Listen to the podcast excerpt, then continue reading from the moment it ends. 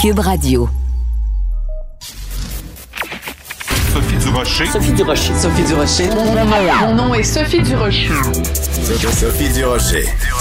Des opinions éclairantes qui font la différence. Cube Radio. Bonjour tout le monde, bon jeudi. Merci d'avoir choisi Cube Radio. Euh, écoutez, on parle euh, souvent du euh, cynisme de la population face aux politiciens. Ben, je pense qu'on a, a deux beaux cas de girouettes, en cas de gens qui ont vraiment fait un 180 degrés. on a des exemples de ça pour les, les prochaines élections, donc dans Marie-Victorin. Écoutez, pour la CAQ, on va avoir une candidate qui, auparavant, dénonçait le racisme systémique euh, au Québec et elle s'en va donc euh, se présenter comme candidate pour la CAQ, qui est un parti qui dit ça n'existe pas le racisme systémique au Québec. Donc c'est quand même un, changement de chapeau assez particulier. Et pour euh, Québec solidaire, on a une candidate qui, aux dernières élections fédérales, était candidate pour le bloc, donc elle était en faveur de la loi 21. Et là, elle se présente donc pour Québec solidaire, qui est contre la loi 21. Donc, des chirouettes comme ça, ça ne fait rien pour euh, diminuer le cynisme de la population envers les politiciens. Quand j'ai vu ces deux euh, revirements de situation, j'ai poussé un très découragé. Ben voyons donc. De la culture aux affaires publiques. Vous écoutez Sophie Durocher, Cube Radio. Il fait partie des rares personnes au Québec avec euh, Céline Dion qu'on connaît uniquement par son prénom Ricardo, chef cuisinier, personnalité publique. Il est au bout de la ligne parce qu'il a plein de projets dont on avait envie de parler avec lui. Ricardo, bonjour, comment veux-tu? Ben, ça va super bien, Sophie. Vraiment, euh, c'est c'est la deuxième année de ce pandémie de merde-là, mais c'est comme si euh, nous autres, chez nous, là, chez Ricardo Média, on avait comme un deuxième souffle. Puis euh, c'était, on était du bord positif des choses. Ah oui, donc pour toi, parce que bon, on le souvient, on se souvient tous évidemment au tout tout tout début de la pandémie, euh, tout le monde s'est mis à faire du pain avec Ricardo. Donc bientôt deux ans plus tard, tu tu vous avez réussi quand même à, survivre et à surnager malgré la pandémie. Oui, eh ben euh, en fait, tu l'as très bien décrit. Euh, ça a été euh, la première partie, comme tout le monde, ça a été de la survie autant mentale qu'économique. Puis ensuite de ça, c'est comme si ensemble on s'était fouetté, puis on s'était dit qu'est-ce qu'on peut faire? Puis le, vent a tourné malgré les restaurants ouverts fermés, ouverts fermés. Le reste, dû à la solidarité des, Québécois qui nous ont encouragés sur les, plateformes, sur, euh, sur la boutique en ligne, qui était toujours là au rendez-vous, ça a comme euh, ça a motivé les troupes, puis ça nous a euh, réaiguillés vers d'autres choses où on serait peut-être pas allé tout de suite, ou on l'aurait pas exploré de la même façon. Ouais. Alors on le sait quand même. Euh, l'été dernier, on a appris donc euh, le partenariat avec euh, IGA. IGA donc qui avait acquis une participation majoritaire dans Ricardo Media. Qu'est-ce que ça a changé? Là, on est c'était au mois d'août, donc mettons six mois plus tard. Qu'est-ce que ça a changé concrètement? Mettons pour toi, ça a dû changer des choses. Pour nous, comme consommateurs, ça change pas grand-chose. Ben nous autres non plus réellement parce qu'à la base euh, il nous avait donné une consigne, euh, la famille Sobey, c'est s'il vous plaît, ne changez rien.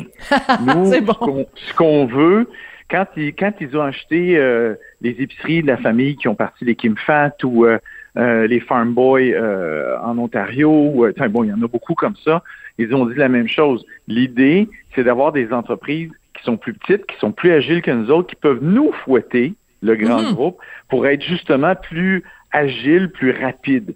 Alors, euh, nous, on veut que Ricardo soit Ricardo. On veut appeler nous si vous avez besoin de quoi que ce soit pour grandir. Alors, on l'a déjà fait sur certains trucs. C'est sûr que nous, on avait envie de se développer partout au Canada pour les produits alimentaires. Puis euh, là, je dis là, je vais avoir des informations sur telle telle chose. Puis là, ben, ils sont là, ils sont présents. Ils vont nous donner euh, le support qu'on va avoir besoin pour pouvoir justement se développer dans ce créneau-là. Mais sinon, euh, je veux dire, euh, c'est vraiment. Mais tu sais, on les connaissait depuis 20 ans. Hein? Ça faisait 20 ans qu'on travaillait déjà avec eux. Fait qu'on connaissait déjà tout le monde. On avait déjà nos amis, nos alliés dans l'entreprise. Euh, là, on a juste découvert des gens qui viennent d'ailleurs au pays, qui s'occupent de d'autres départements. Mais tout ce qui est IGA est très séparé du reste. hein. C'est vraiment, ils n'ont jamais essayé d'intégrer euh, comme certaines compagnies américaines font quand ils arrivent et qui se cassent les dents euh, au Québec ou au Canada. Eux ont complètement une autre vision. C'est des business familiales. On veut que ça reste familial. Occupez-vous de vos familles, de vos employés. Nous autres, on va faire ce qu'on peut pour faciliter la vie du reste. Oui. Alors quand je disais euh, d'entrée de jeu que tu avais euh, des plein de nouvelles dont on avait envie de parler, écoute, tu l'as annoncé toi-même hier euh, sur Instagram, une grosse nouvelle. Tu vas faire partie euh, du panel de juges dans une émission, euh, un concours de pâtisserie. Ça s'appelle Wall of Bakers. Ça va être diffusé sur Food Network Canada à partir de la fin mars. Euh, si tu permets, on va d'abord écouter un petit peu de la bande-annonce de cette émission-là. OK. Hein, it's not a piece of cake. On écoute ça. Chefs, to celebrate the launch of our new show, Wall of Bakers, I've prepared you a little surprise. Hey, buddy, you call that a cake? Pardon? Too tall. Too short. So perfect then? You could have spent more time on the pipe. Flavors are off. You haven't even tried it yet. I can taste it from here.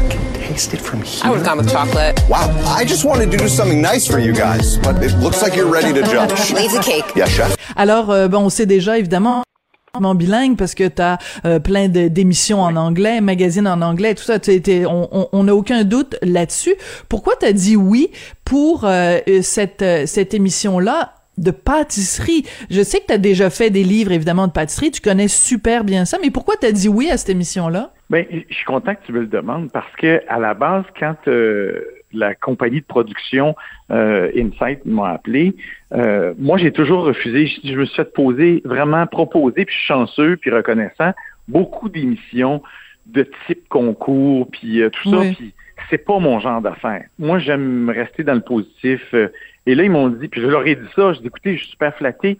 Ils ont dit, non, non, non. Là, là, c'est vraiment, c'est pas la vision qu'on veut de cette émission-là.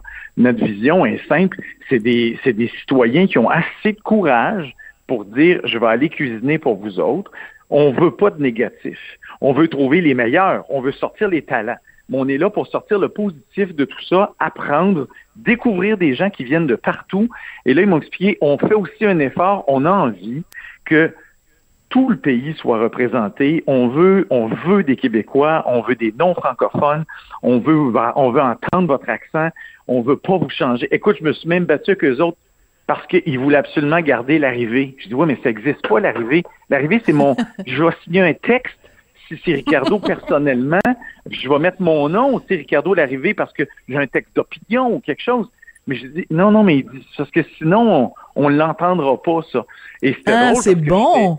j'étais- avec Patrice Demers, entre autres. Oui. Euh, puis on a eu du fun à mort, les deux, tu sais, puis on était là. Puis à un moment donné, le, le, le régisseur de, de plateau, ça, c'est le gars ou la fille qui, genre, gère comment ça se passe dans le studio télé.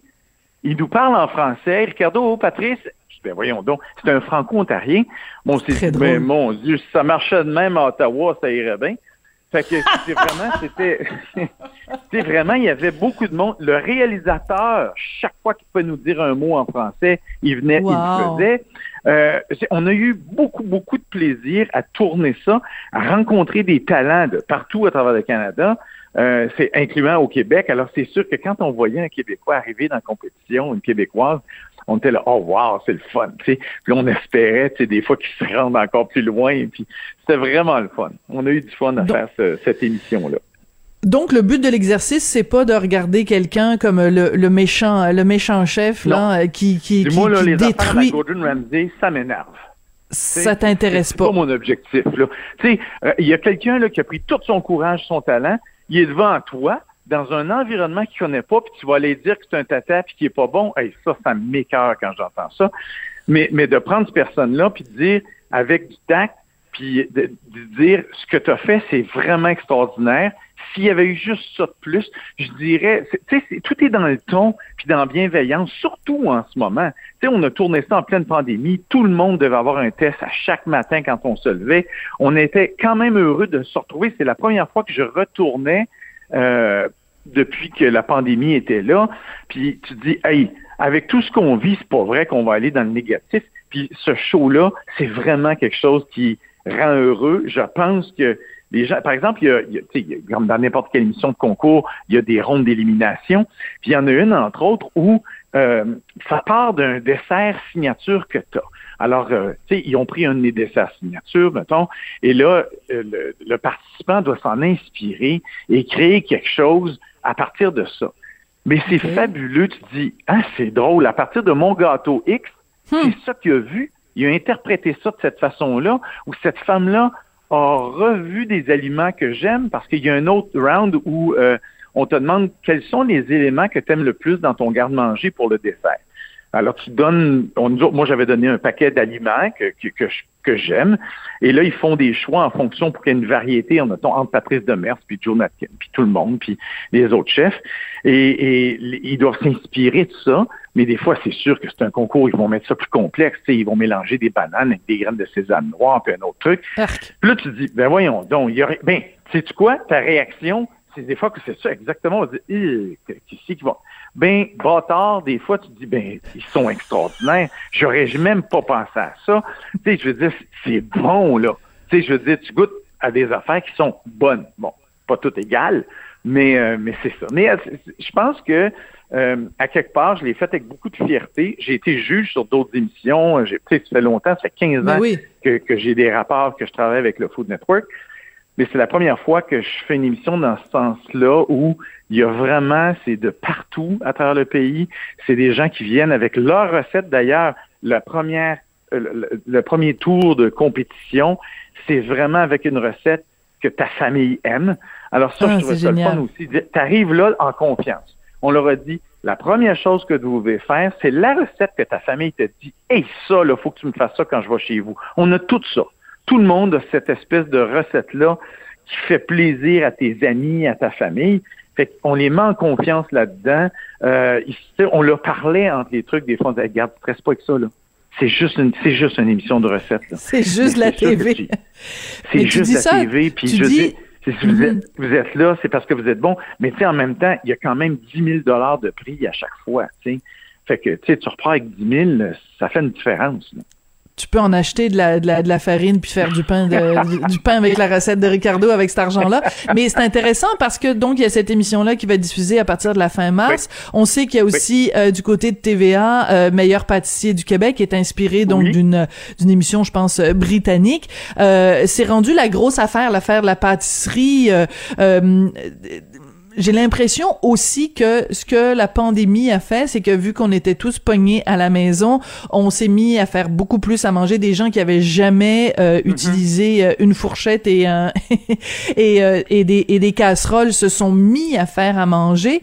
Euh, c'est là qu'on a découvert aussi que euh, la- à quel point la cuisine peut être du réconfort. Puis il y a, y a rien qui est plus réconfortant qu'un gâteau. Là, tu te dis, ben de toute façon les gyms sont fermés. Fait que autant que je grossisse en mangeant des gâteaux au chocolat, il me semble qu'il y a un peu de ce genre, je m'en bit foutisme là. Ouais. Mais en fait, moi, je l'ai vu dans les demandes, tu sais, pendant la première vague. Écoute, Vas-y, je faisais une ouais. recette tous les jours sur Facebook.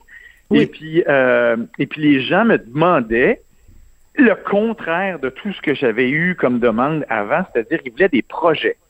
Tu sais, montre-moi Hmm. quelque chose, là, ou propose-moi quelque chose de long, de complexe, où il faut que je réfléchisse, tout ça.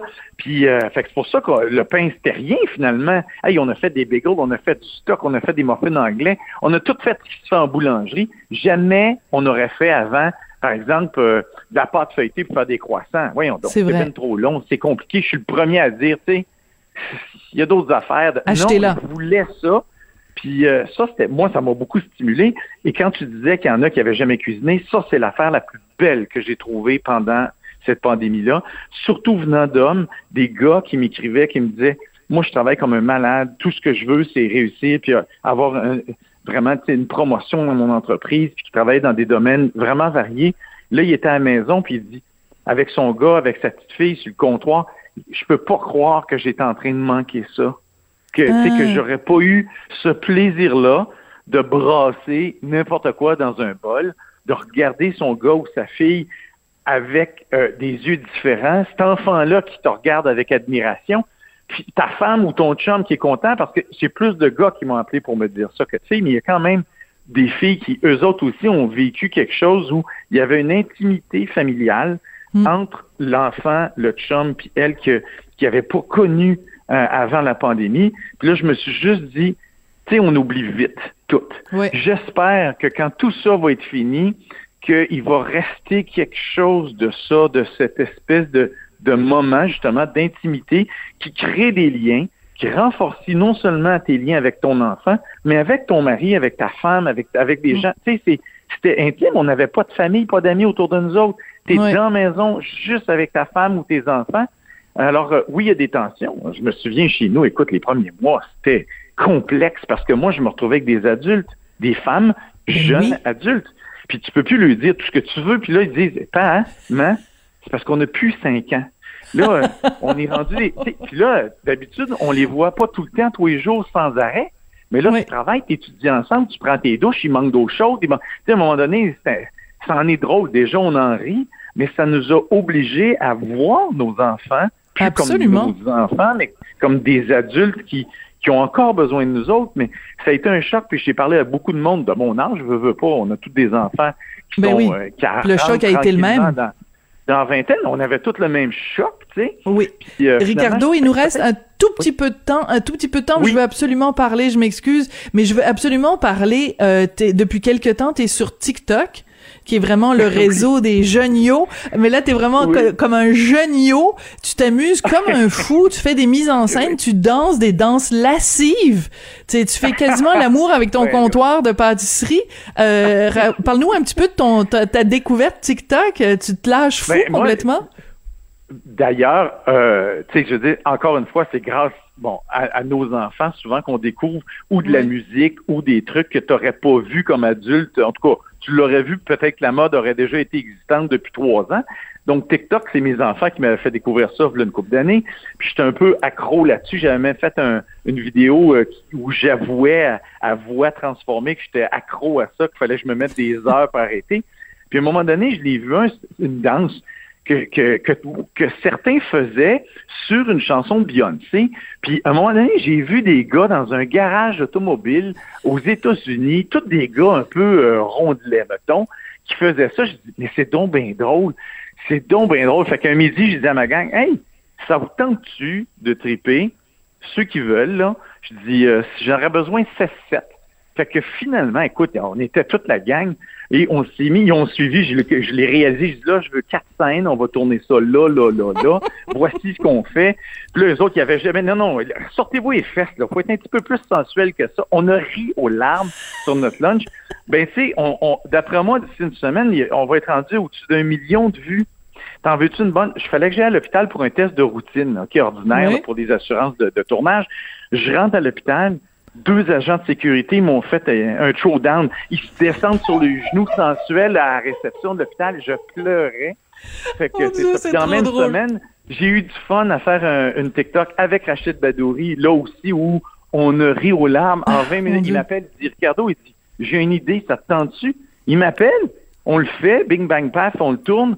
Il monte ça, il met, écoute, lui aussi, je pense qu'il est rendu 1,2 million de vues. C'est fou. Puis lui, euh, la moitié de ça, c'est des Français. Fait que, non, non, on a vraiment eu du fun. Si, euh, allez voir ça. C'est même affaire. Oui, c'est sur absolument. TikTok, Ricardo Cuisine. Puis vous allez me voir descendre de Sensual. Sauf que je vais pas vous faire ça tous les semaines. Hein? Non, ben c'est dommage, mais la, muscles des hanches. là. La, la semaine prochaine, t'enlèves le haut. Euh, merci beaucoup, Ricardo. Ça a été un plaisir de te parler. Fait que bonne chance avec ton ton émission euh, Wall of Bakers. Euh, tu vas Ben, sûrement bien, nous, donner Merci beaucoup. nous donner le On goût de de faire des, des petits gâteaux. Merci beaucoup, Ricardo.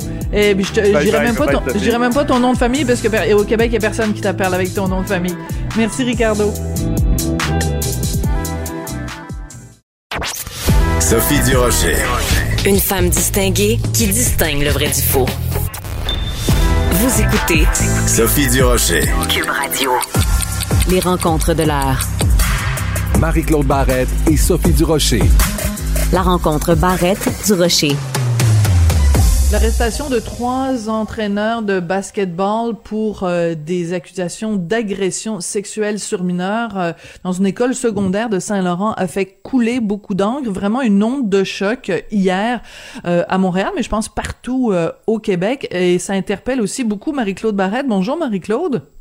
Bonjour Sophie. Euh, ouais, ces nouvelles-là, ça, ça vient toujours nous chercher. Tu sais, des fois, on regarde les titres Et là, quand il y a un titre comme ça, ça attend une minute, il y a quelque chose. C'est des arrestations, il n'y a pas encore d'accusation. Mais déjà, quand euh, trois individus sont arrêtés par la police, euh, évidemment, ça veut dire quelque chose. Je veux dire, ça, ça a raison de nous interpeller. Et surtout, moi, je voulais savoir pourquoi ils avaient été arrêtés. Donc, on comprend qu'il y a deux victimes euh, qui ont porté plainte, euh, deux, euh, deux, deux, ben, maintenant c'est deux femmes, mais deux jeunes femmes à l'époque parce que ça se serait passé entre 2007 et 2014, les présumées agressions. Et c'est dans le cadre d'une de, de c'est des entraîneurs de basketball féminin. Donc, ce qu'on comprend, que ce serait dans le cadre, évidemment, de, de, de, cette activité sportive-là, qui, euh, faut dire, c'est une école très reconnue aussi euh, au Québec pour sa qualité euh, mm-hmm. de, de, coaching euh, au niveau du sport, au niveau surtout du basketball. Tu sais, je disais qu'il y a des gens qui ont déménagé pour que leur fille, entre autres, ait son hein? basketball dans cette école-là. Donc, euh, et c'est une école euh, qui va, j'imagine, en temps hors pandémie, euh, quand même compétitionner plusieurs fois aux États-Unis. Je, je, dis tout ça parce que des fois aussi, quand c'est quelque chose où tu as autant d'espoir, où tu dis avec ces gens-là, je peux peut-être réaliser un rêve qui est de faire partie d'une d'une grande équipe dans un collège américain ou peu importe. Euh, il y a des choses, des fois, je pense que ça prend plus de temps à ce qu'on dévoile.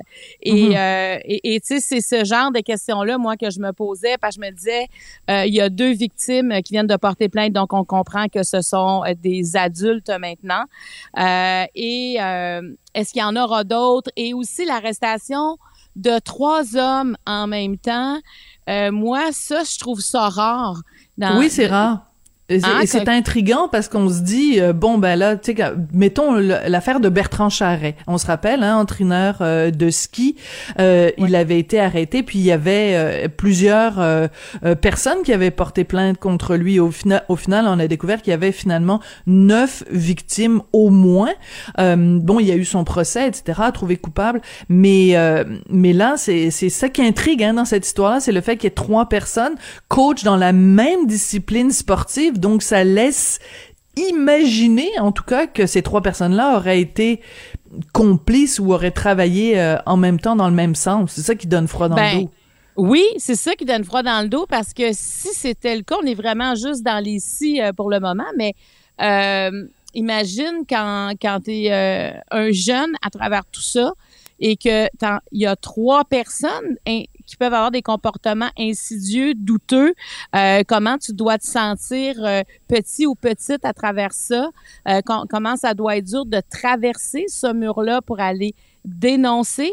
Et en même temps de quelle nature était les crimes? Est-ce qu'il y avait du matériel? Est-ce qu'il y avait des photos? Est-ce que c'était des agressions? Tu sais, il y a, y, a, y a, une grande, il y a, y a, plusieurs choses qui peuvent, et ils sont tous aussi graves les unes que les autres, mais est-ce qu'ils opéraient les trois ensemble? Moi, je trouve que c'est le cœur de de cette consternation-là, euh, parce que c'est déjà dur de porter plainte pour tous ceux et celles qui sont victimes d'agressions sexuelles, parce que des fois, c'est difficile de savoir vers qui se tourner. Euh, des fois, les gens regardent et disent, j'ai plus à perdre qu'à gagner.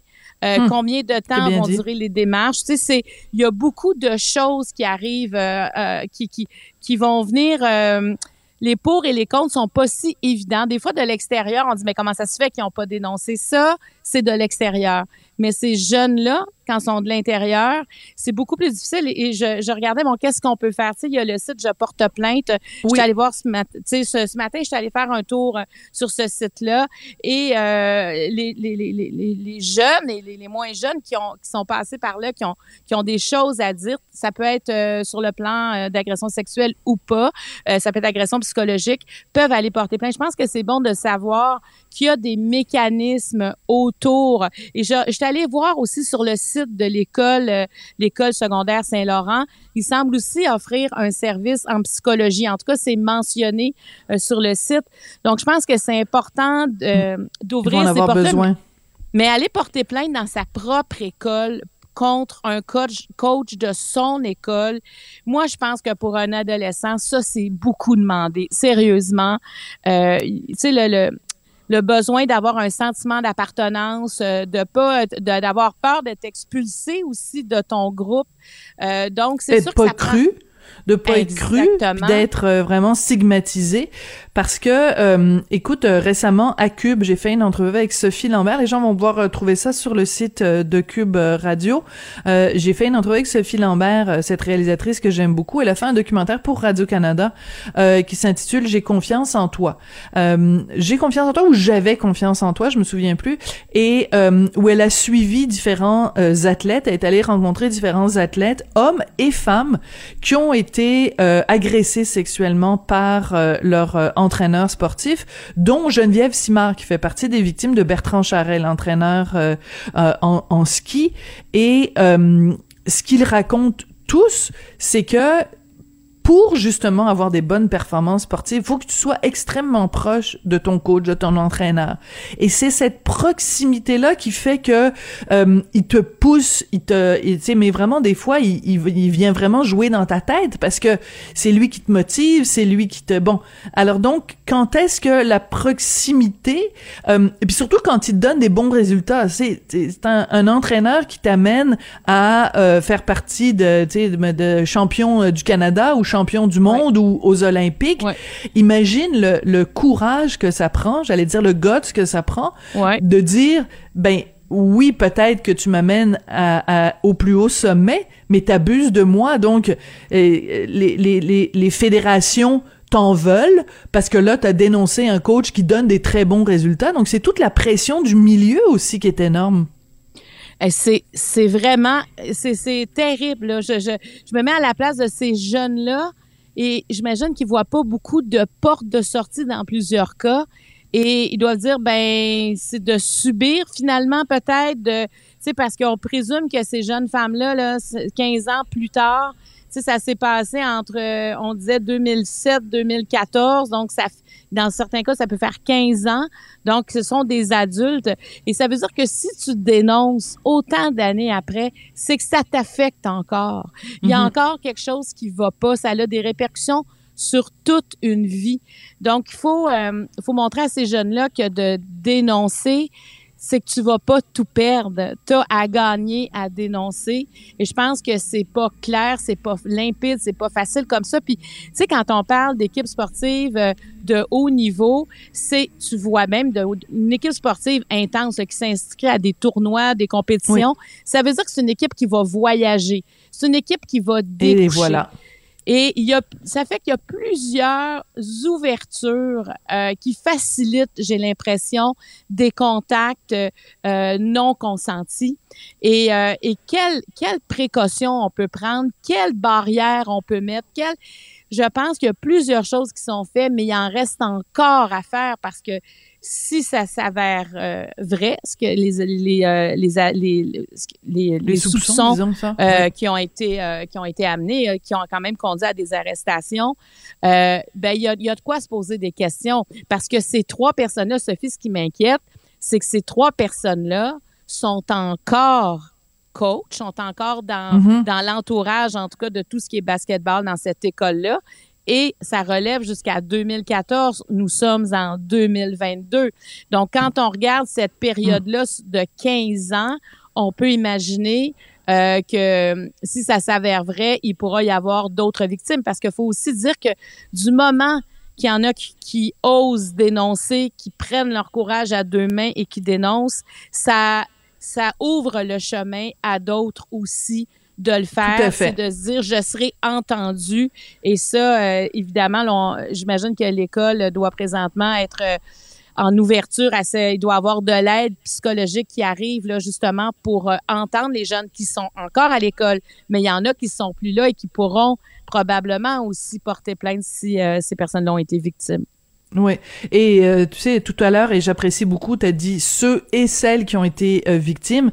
Et il faut pas minimiser euh, dans le domaine du sport la quantité de gars qui ont été agressés sexuellement par euh, des, euh, des, des entraîneurs.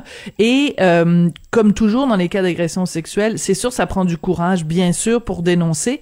Quand t'es un gars, il y a un élément supplémentaire qui est ben tu sais les gars ils ont peur de se faire dire ben là ben, t'es un gars, t'es fort, comment ça se fait que tu t'es pas défendu? Tu sais il y a tout ce ce double tabou envers les agressions sexuelles envers des hommes. Et dans le documentaire dont je te parlais euh, tout à l'heure, euh, on, on, on, on, interview un, un, gars qui a été, euh, je pense, Sidney Kennedy, je pense. En tout cas, bref, il a été, lui, agressé par son coach de hockey à 350 reprises.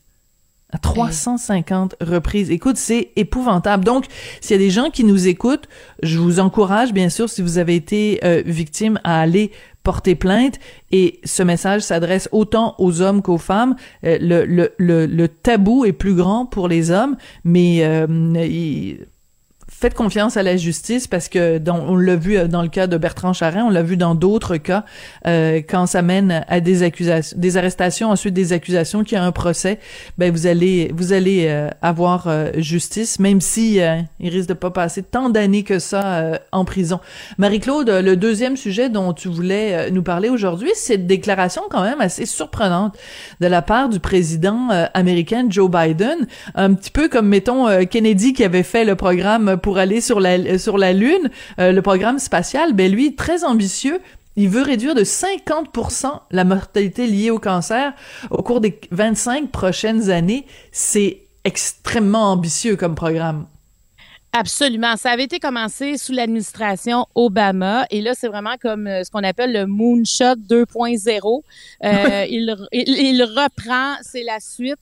Moi, effectivement, c'est très ambitieux, mais il reste que le cancer, c'est à quelque part le mal du siècle, le cancer. on nous dit qu'une personne sur deux aura le cancer, pas nécessairement en mourra, mais aura le cancer. Donc, c'est énorme. Puis moi, quand je regarde autour de moi, euh, hmm.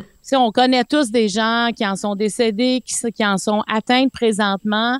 Euh, et tu sais, toujours l'image de quand on a l'annonce de cette chaise qui se renverse euh, où, tout, tout s'arrête, c'est du moment où tu as un diagnostic, ta vie change. Donc, comment arriver à réduire euh, cette, cette maladie, cet état?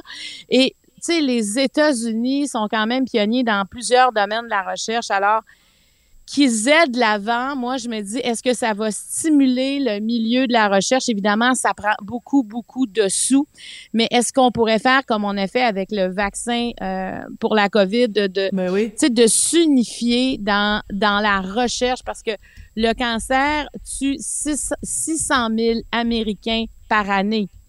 Donc, il y en a beaucoup plus qui ont le diagnostic, mais en dessous 600 000 par année. Et ce que j'aime dans ce que propose, faut dire aussi que Biden a perdu un fils euh, en 2015. Il avait 46 ans d'un cancer du cerveau. Euh, donc, tu sais, c'est sûr que ça interpelle quand, quand il parle de ça, c'est très touchant.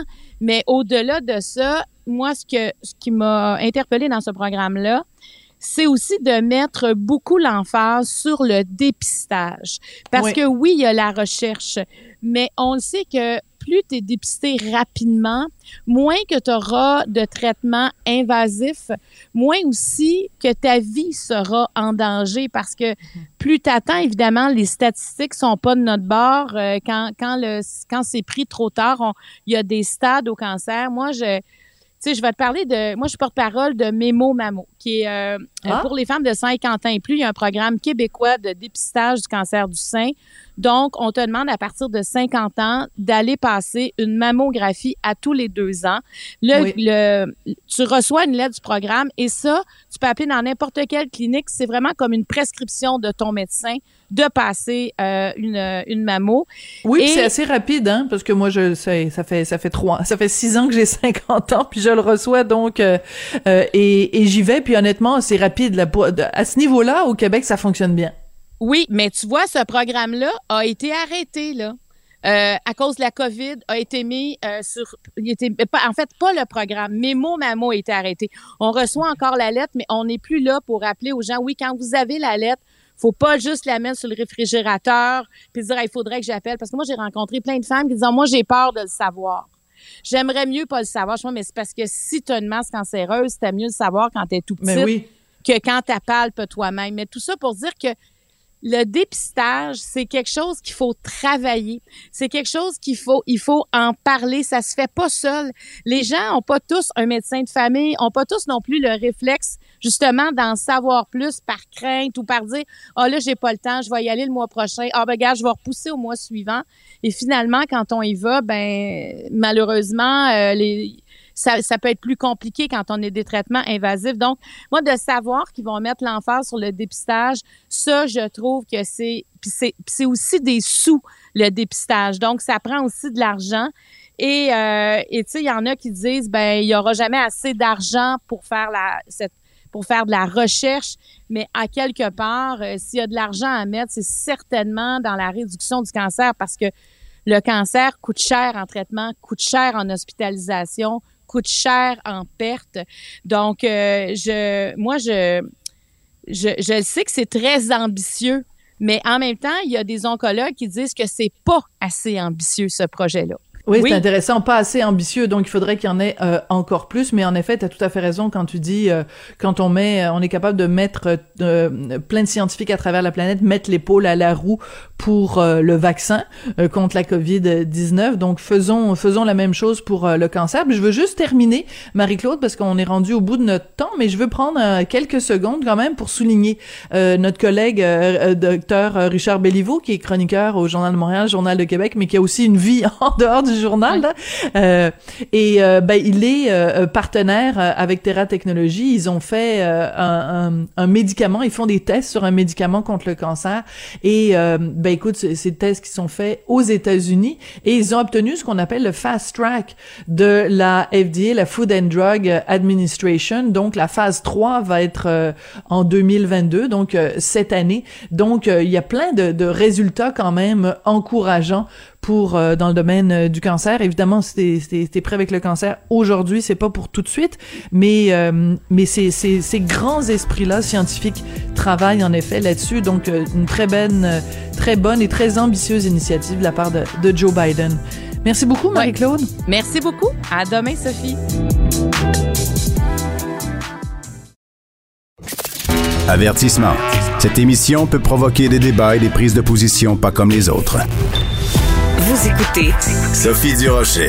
Vous le savez, les salles de spectacle au Québec vont pouvoir rouvrir à partir de lundi prochain, mais seulement à 50% de leur capacité. Par contre, pour des raisons de logistique ou des raisons de programmation, il y a plusieurs scènes qui vont rester vides encore quelques temps. C'est le cas, en tout cas, au Rideau Vert, le théâtre du Rideau Vert, qui lui va rouvrir ses portes seulement le 15 mars prochain. Et qui est directrice artistique du théâtre du Rideau Vert? C'est bien sûr Denise Filiatro. Elle est au bout de la ligne. Bonjour, Denise. Bonjour, bonjour. Denise, euh, pourquoi le théâtre du Rideau Vert va ouvrir ses portes seulement le 15 mars, alors que vous pourriez les ouvrir théoriquement à partir du 7 février? C'est quoi? Comment on explique cette, euh, ce délai? Ben non, c'est parce qu'on n'était pas prêt. Vous savez, c'est, c'est facile à dire. Euh, pourquoi vous n'avez pas ouvert? Si on l'avait pu, on l'aurait fait. Moi, je suis en Floride en ce moment, mais euh, Céline, qui est la directrice générale, s'en occupe très, très bien.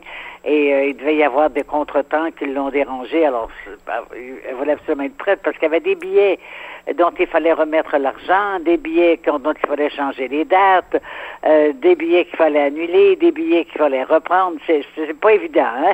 Oui, mais c'était pas un reproche, ma question, euh, Denise. C'était vraiment euh, d'essayer de comprendre la logistique, parce qu'en effet, euh, la plupart des gens au Québec, quand le gouvernement a annoncé réouverture des salles de spectacle le 7 février, beaucoup de gens se sont dit ah ben là, on va en claquant des doigts les théâtres, les salles de spectacle ont juste à, à rouvrir leurs portes, puis tout va bien aller. Ce que les gens ne comprennent pas, c'est justement toute la logistique qu'il y a derrière, et surtout le fait que ouvrir à 50 pour beaucoup de théâtres, ça veut dire ouvrir à perte. Oui, oui, absolument. Parce que ça, c'est pas évident. Euh, évidemment, il faut le calculer. Ça, Mme Marcotte est très bonne pour ça. Mais il faut le calculer avant. Il faut, faut, voir si ça se peut avant. Euh, c'est pas évident. C'est comme les restaurants. Ils ont ouvert lundi dernier. J'ai dit à ma fille Sophie, tu devais être contente d'aller au restaurant euh, lundi soir. Elle dit, ben, pas du tout. Ils n'étaient pas ouverts. Il faut qu'ils se préparent. Ils n'étaient pas prêts, personne. Donc la même chose dans le milieu du spectacle, mais en même temps, il y a une pièce. Ça s'organise, hein, ça se fait pas en créant un ciseau. Oui. Alors c'est assez particulier parce qu'il devait y avoir une pièce donc qui devait jouer normalement au mois de février, la pièce Long voyage vers la nuit, ça a été annulé à cause justement de toute cette incertitude. Donc la saison va reprendre le 15 mars avec la présentation de Mademoiselle Julie et c'est assez ironique parce que c'est la première pièce qui avait été annulée en mars 2020 quand la Covid a frappé. C'est une façon de boucler la boucle le fait que justement vous repreniez avec cette pièce-là. Euh, ben oui, c'est drôle, mais je, je, je, vous avoue que j'ai pas fait attention, moi. Euh, je m'en souvenais plus que c'était cette date-là. C'est pour le moins bizarre, mais en tout cas, on, réouvre la pièce, c'est extraordinaire. Vous la connaissez sûrement. La mise en scène de de Deloncourt est extraordinaire et les acteurs sont fantastiques. Ça, j'avoue que moi, je l'ai vu parce qu'elle était prête à, être jouée. Euh, J'ai assisté à la générale en costume. On devait ouvrir le lendemain ou deux jours après.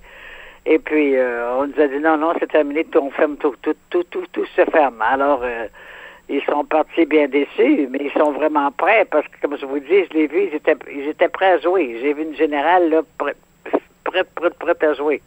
Oui, c'est ça, c'est pour ça que ça a été vraiment. Pièce, une pièce extraordinaire. C'est vraiment un cas où ils se sont fait couper l'herbe sous le pied, c'est qu'ils ont même pas eu euh, l'occasion de, de, de tu sais, on se prépare pendant des mois et des mois pour euh, monter sur scène et on se fait tirer la plug, comme on dit en bon français, euh, vraiment la veille de la première représentation.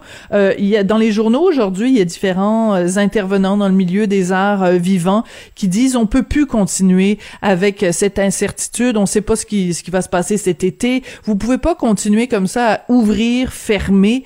Euh, comment vous voyez ça, vous, Denise, par rapport à, à la situation? Est-ce que vous êtes fâché contre le gouvernement qui l'ouvre puis qui ferme non, constamment non, comme tout, ça? Pas du tout. Le gouvernement, il fait ce qu'il peut. Écoutez, tout arrive euh, euh, tous les jours, ça change.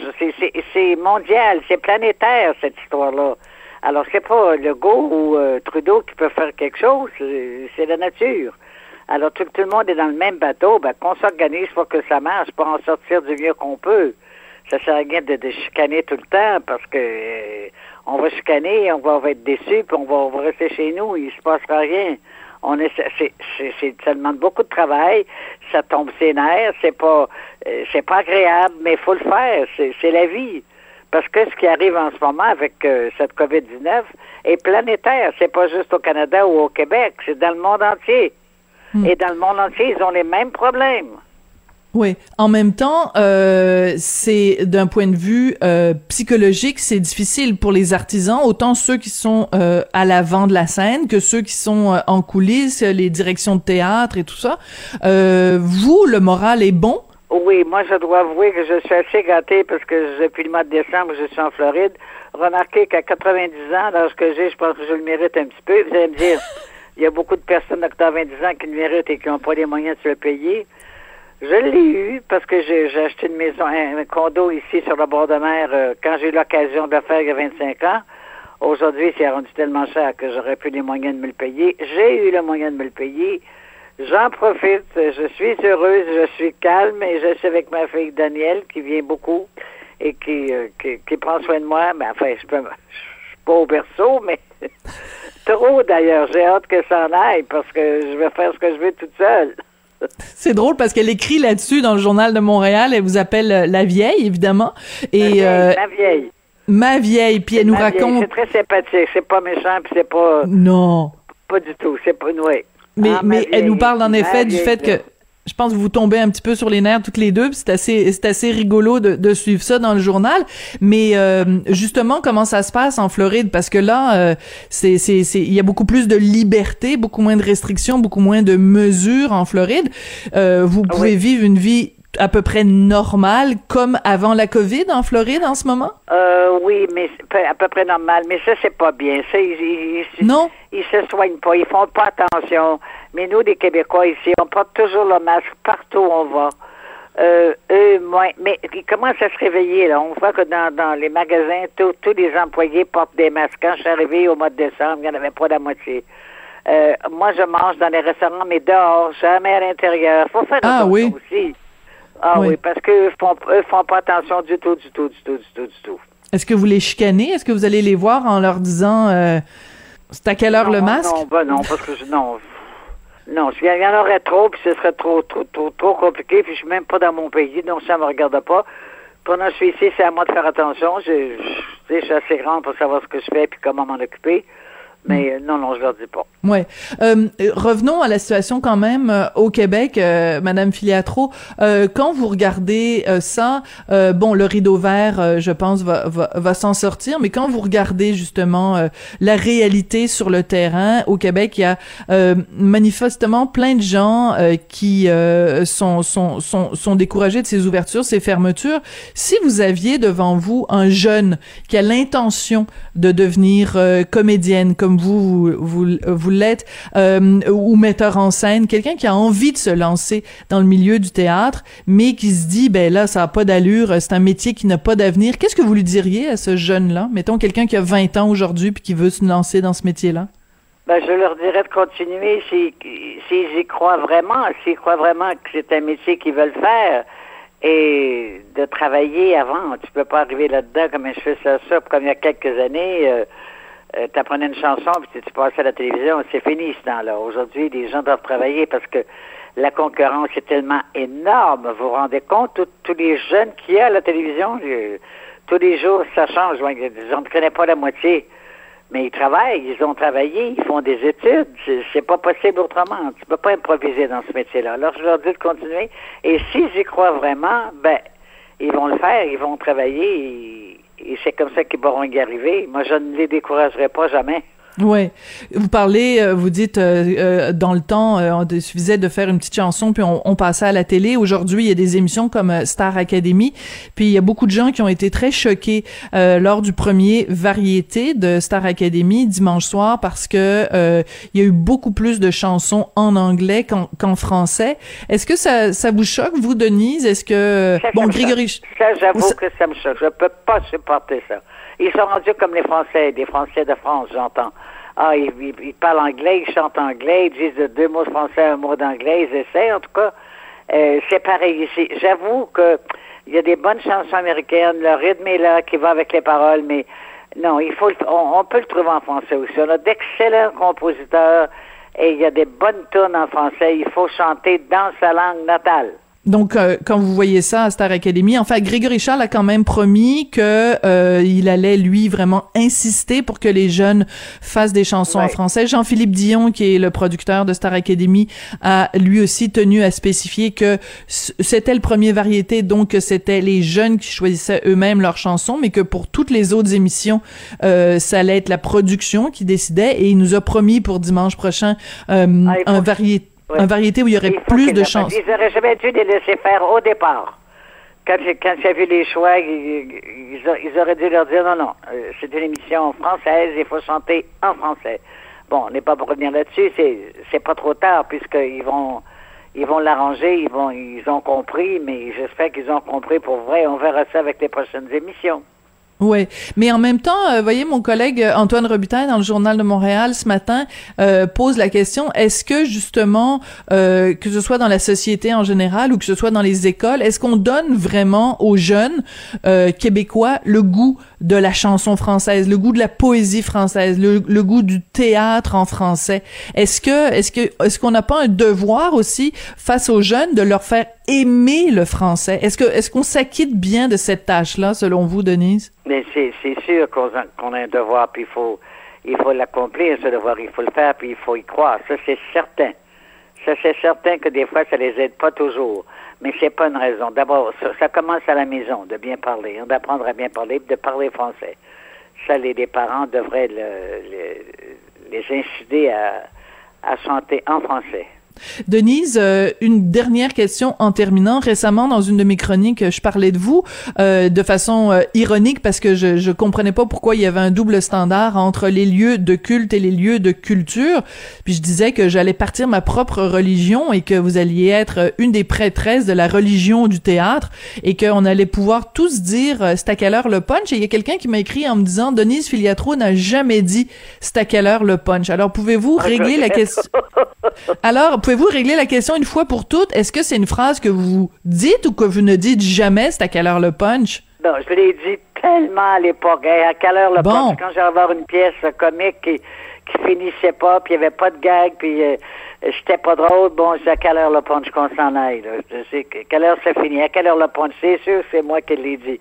C'est Bon. évident, je devrais pas m'en vanter, mais c'est vrai. Bon, ben alors, c'est à quelle heure le punch? C'est à cette heure-ci, parce que c'est là que ça se termine notre entrevue. Merci beaucoup, Denise Filiatro, directrice. Merci beaucoup. Merci. Merci infiniment. Au revoir. directrice artistique du théâtre du Rideau Vert, qui commentait donc euh, la réouverture des salles la semaine prochaine au théâtre du Rideau Vert. Ça va se passer le 15 mars. Merci beaucoup, Denise. C'est comme ça que l'émission se termine. Merci à Jean-François Paquet à la mise en onde de la réalisation. Merci à Julien Boutier, Fran- Florence Lamoureux euh, à la recherche. Et merci à vous. Et ben, je pense qu'on va se quitter avec cette phrase célèbre. C'est à quelle heure le punch?